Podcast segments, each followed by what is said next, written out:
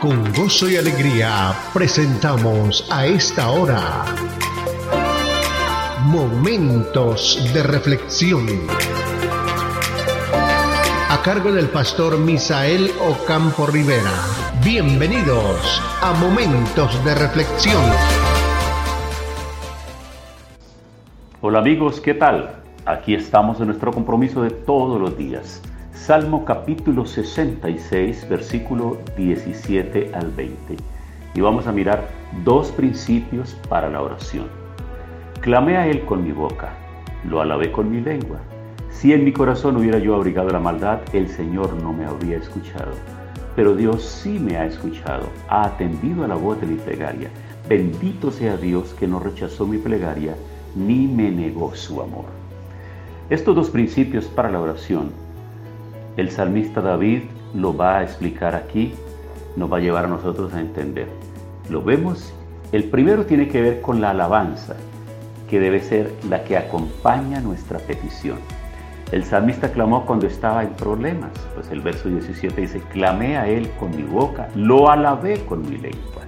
Entonces la alabanza es muy importante.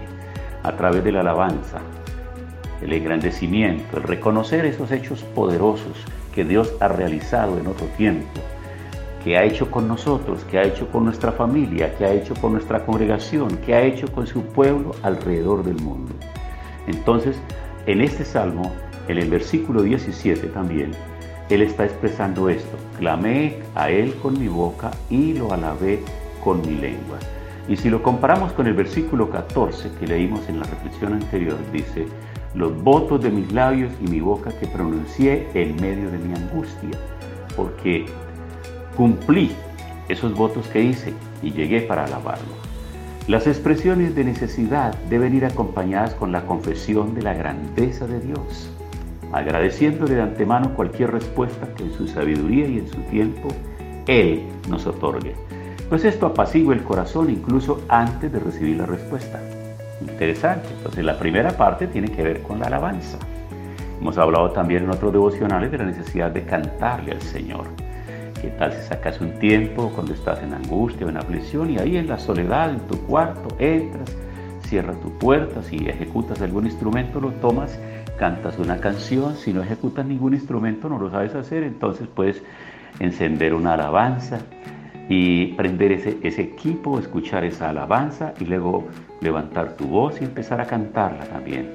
Esa antesala prepara ese momento de oración delante del Señor y nos ayuda para que nuestra fe crezca. Pero en segundo lugar también está hablando del otro requerimiento para la oración, que no es exactamente la perfecta santidad, sino una buena voluntad sincera de querer alejarse del pecado. Pues eso es lo que dice en el versículo 18. Pero Dios sí me ha escuchado y ha atendido a la voz de mi plegaria sí me ha escuchado. Y vamos a recordar esa primera oración cuando aún no éramos cristianos, cuando aún no habíamos pedido perdón por nuestros pecados, cuando aún nosotros no habíamos entendido el plan salvífico del Señor. ¿Qué tal que el Señor no hubiese escuchado esa primera oración? Porque aún no habíamos renunciado al pecado, porque aún no habíamos considerado la necesidad de recibir al Señor en nuestro corazón. Por lo tanto, lo que cuenta aquí es la voluntad sincera de querer alejarse del pecado, porque eso es lo que dice aquí. Si en mi corazón hubiera yo abrigado la maldad, el Señor no me habría escuchado. Amigo, tú puedes acercarte al Señor en plena certidumbre de que Él va a escuchar tu oración y te va a responder y te va a ayudar. Pero tienes que tener una voluntad sincera de querer alejarte del pecado, de la maldad, de todas aquellas cosas que tienen contaminada tu vida. La pureza del corazón es desear una cosa. Por eso la palabra nos pide a nosotros que deseemos, deseemos cada día estar en la presencia del Señor. No tiene caso pedirle cosas a Dios cuando nuestro corazón es desobediente y no tenemos ningún interés en seguir y obedecer la palabra. Hoy por hoy estamos encontrando, seguramente que estás de acuerdo conmigo en esto, muchas personas de nuestra familia, cercanos, de nuestros amigos, de nuestros vecinos, siempre están acudiendo a ti que eres un hombre de fe, una mujer de fe, que sabes orar, que conoces la palabra, que la vives, que la enseñas, y están pidiendo siempre son favores de Dios. pero ellos no se atreven a hacerlo. Y no se atreven a hacerlo sencillamente porque en su corazón está todavía la maldad y no tienen el interés de acercarse a Dios.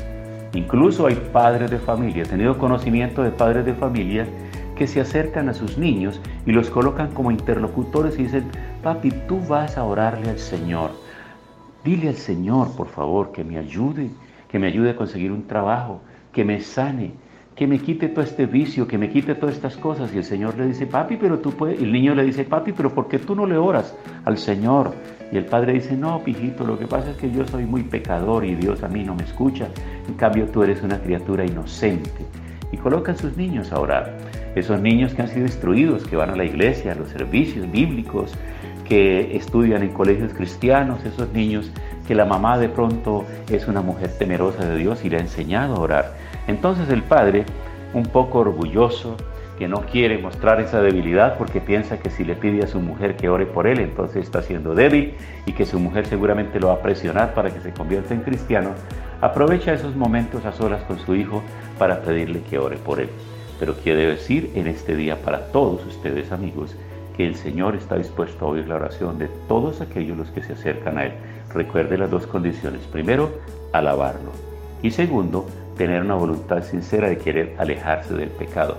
Porque ¿qué sentido tiene que tú quieras de Dios la bendición, pero no estés interesado en la obediencia a la palabra, en seguirlo a Él, en ser una persona temerosa de Dios que le entregue su vida y su corazón a Él? Por eso en el día de hoy quiero invitar a cada una de las personas que están conmigo en esta reflexión y que me van a acompañar en esta oración para que examinemos nuestro corazón y si aún retenemos maldad y pecado en Él, sea el momento para que le pidamos al Señor que nos dé el valor y la fuerza para renunciar a todo eso y que haya en nuestro corazón el vivo deseo y el sincero deseo de ser un hombre de Dios, una mujer de Dios, agradecido con Él, dispuesto a ser un buen hijo. Acompáñame a la oración en el día de hoy. Padre, la palabra hoy, a través de estas dos enseñanzas de David, nos están mostrando que tenemos que aprender a alabarte y aprender a tener un corazón dispuesto a renunciar a todo pecado. La voluntad de querer salir de todas esas cosas que nos sirven. Señor, en tus manos encomendamos nuestras vidas. En el nombre de Jesús. Amén. Pasó nuestra cita diaria. Momentos de reflexión. Momentos de reflexión. Si este tema y la oración han sido de bendición, compártalo con sus contactos para que ellos también sean edificados.